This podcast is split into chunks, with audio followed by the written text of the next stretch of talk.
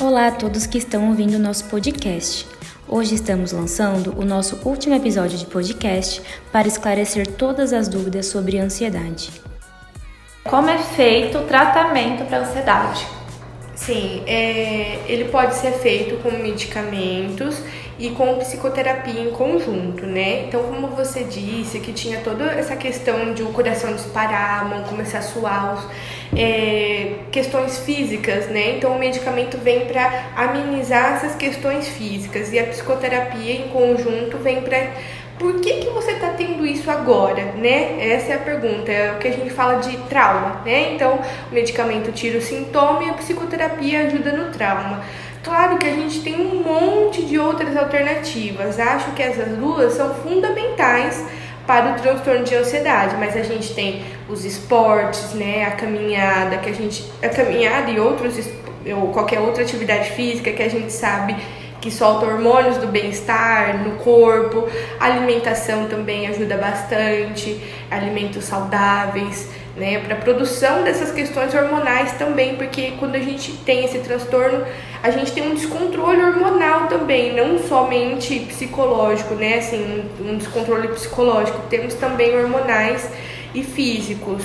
É, eu acho que essa, essas duas questões elas são essenciais. E aí tem mais uma, assim, uma gama de variedades que ajudam no, no, no tratamento. É, eu acho que é, é, bem particular de cada pessoa. Eu acho que quando você começa a sentir os primeiros sintomas, você tem que buscar uma ajuda, é, não necessariamente de medicação, é, eu, na época que eu busquei ajuda, eu lembro que eu, eu, eu fico pensando hoje em dia, se eu soubesse mais, como eu sei hoje, eu não buscaria a medicação já de imediato.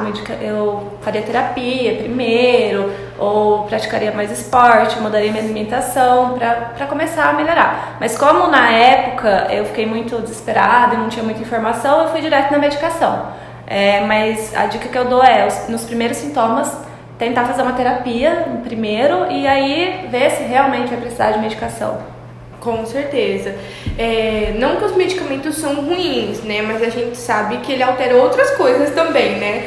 É uma glândulazinha ali que é pequenininha e tem um monte de função. E a gente toma um medicamento para alterar uma função delas, né? Mas essa glândulazinha não entende que é isso, né? Então ela altera todas as outras funções também é, às vezes é necessário, precisa ser tomado para a gente também conseguir dar continuidade no processo de psicoterapia. Porque tem alguns casos que são tão graves que a pessoa não consegue ir à sessão da psicoterapia, né? Então ela precisa do medicamento para conseguir ir até a sessão e falar sobre isso.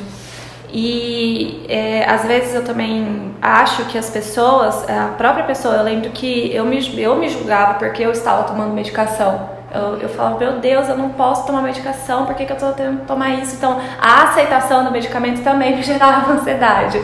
É, eu acho que isso é uma mensagem que a gente tem que passar, que se você precisa tomar a medicação, é normal, isso vai te fazer bem, é, fazer o tratamento corretamente vai te fazer bem, então é, não se julgar por isso. Já não basta o julgamento, às vezes, da sociedade, né? Porque você está tomando medicação. Então, é, aceite que você precisa tomar esse, esse medicamento, que aos poucos tudo vai, vai passando e vai melhorando e você vai entendendo que você precisa daquilo. Dani, qual que é a relação entre a ansiedade e a depressão? Uhum. Tem uma grande relação, porém são coisas é, distintas, né? Por exemplo, como você falou, parei de frequentar meu meio social, porque ali eu ficava muito ansiosa e precisava voltar para casa. Aí começa uma relação de culpa, né? Por que, que eu não fiquei naquele lugar? Eu deveria ter ficado, teria sido bom para mim. E também a questão do afastamento social. Então, cada vez mais a gente vai se sentindo sozinha, né? Dentro do nosso quarto. Tem um monte de gente dentro da nossa casa, mas a gente se sente sozinha. A questão do julgamento também influencia muito no, no, na nossa vivência. E começa a gerar pensamentos deprimidos, pensamentos negativos que a gente fala. É eu acho que a relação da culpa ela é a que mais tem relação com, a, com o processo depressivo, né? Então, culpar-se demais por não ser o que a sociedade espera, ou não ser o que os pais esperam, ou por não ser o que a gente mesmo, né, espera da gente. É, então essa relação da culpa ela traz esses pensamentos deprimidos, que a gente não é capaz de realizar aquela atividade ou não é capaz de ser, como a gente acabou de falar, essas, é, o que a sociedade exige. É, eu lembro que falando sobre esse assunto é, era exatamente isso. Eu lembro que o processo de depressão começou porque comigo é, a ansiedade, me, o transtorno de ansiedade, ele me causava todos esses efeitos. Eu não conseguia mais sair de casa. Se eu saía, eu passava muito mal. Então, eu comecei a ficar muito em casa. E o meu pensamento era: se eu sair, eu vou passar mal. Então, eu vou ter que ficar em casa. É, já, eu, eu formei isso na minha cabeça. Eu não posso sair porque se eu sair eu vou passar mal. Se eu for naquele barzinho eu vou passar mal. Se eu for na casa de uma amiga eu vou passar mal. Eu não vou conseguir sair do quarto. Eu lembro que uma vez eu fui na casa de uma amiga, tava tendo um churrasco. Chegou na casa dela, eu me tranquei no quarto dela e eu não conseguia sair do quarto dela pra ir no fundo da casa dela que tava tendo churrasco. Porque eu falava, não consigo, eu vou passar mal, se eu for lá eu vou passar mal. Então eu comecei a, a me trancar no meu quarto e, e, ficar lá, porque lá era onde eu não passava mal e eu não queria sentir todos aqueles sintomas e era onde eu achava que eu que estava confortável. Então, eu, é, aí começa um processo depressivo, onde você vai perdendo é, a vontade de sair, de comer, de tomar banho, de fazer qualquer outro tipo de, de atividade que, que é normal para um ser humano. Sim, e o processo ele começa a se tornar tão intenso, né? Que também pode gerar pensamentos suicidas, né? Como a gente está aí no mês do prevenção ao suicídio, é interessante a gente falar sobre que a gente quer. O que, que é o suicídio, né? A pessoa não quer tirar a vida, ela quer tirar a dor, o sofrimento. E é tão intenso essa ansiedade, essa questão de que não se sente bem naquele local. E aí a gente fala, nossa, eu não vou conseguir sair disso. É aquela questão que você falou também da aceitação, aceitar que estamos passando por esse processo. Às vezes a gente tem dificuldade de aceitar e fica querendo sair de uma forma muito rápida. E não é rápido, né? Como você mesmo falou, assim, ah, é um tratamento longo, a psicoterapia também é um, é um tratamento longo, porque a gente chega na psicoterapia, a gente não consegue falar tudo de uma vez o que a gente está sentindo. É um estranho ali na sua frente, por mais que você saiba que é um profissional da, da saúde, da saúde mental, é, ainda é uma outra pessoa na sua frente e você não consegue se abrir totalmente. Sim. Então é um processo demorado. E aí as pessoas não conseguem ter essa noção naquele momento que precisa de tempo para isso ser curado, né? E ela pensa em alternativas de suicídio, né? É, era exatamente essa próxima pergunta. É, se o transtorno de ansiedade ele pode levar ao suicídio.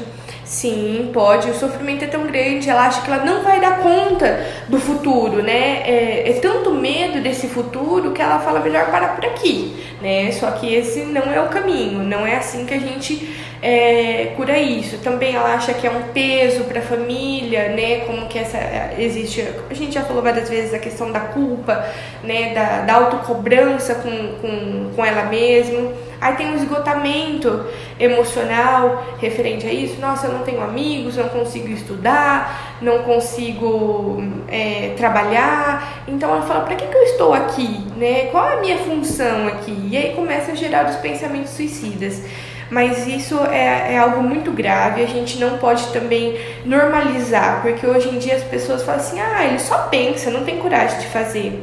Mas se ele pensa, o sofrimento é muito grande, sim, né? E uma sim. hora ou outra pode acontecer realmente. Então que a gente esteja ali com essa pessoa, que a gente. É, por isso que a gente precisa ter a nossa rede de apoio, né? O que é rede de apoio? Família, amigos, pessoas próximas, né? Que querendo ou não, essas pessoas de certa forma elas reconhecem às vezes quando você muda a sua fisionomia, muda a sua forma de ser. Então é importante. E os suicidas, eles vão é, se afastando dessa rede de apoio. Quando a gente conversa com uma pessoa com pensamento suicida, você vai vendo que a rede de apoio dela tá é, fraca, né? Que a gente, é, que a gente fala, ela vai, se, é, vai aos poucos vai se retirando. Como você falou, ah, eu já não queria mais ir com meus amigos, né, tinha vergonha da minha família me julgar. Então, assim, tava fraca a sua relação com eles. Você não contava para eles o que estava passando, né? Então, hoje a gente tem o CVV, né, que é para esses momentos de em grande sofrimento. Não é uma psicoterapia, mas é um acolhimento muito legal. Agora a gente vai ter também aqui é, no site de, de vocês né, esse acolhimento. Então, assim, está passando por essa crise intensa de sofrimento, entre em contato ou com a gente nesse período, ou no CVV, que é 144. Lá vai ter um acolhimento para esse momento de sofrimento.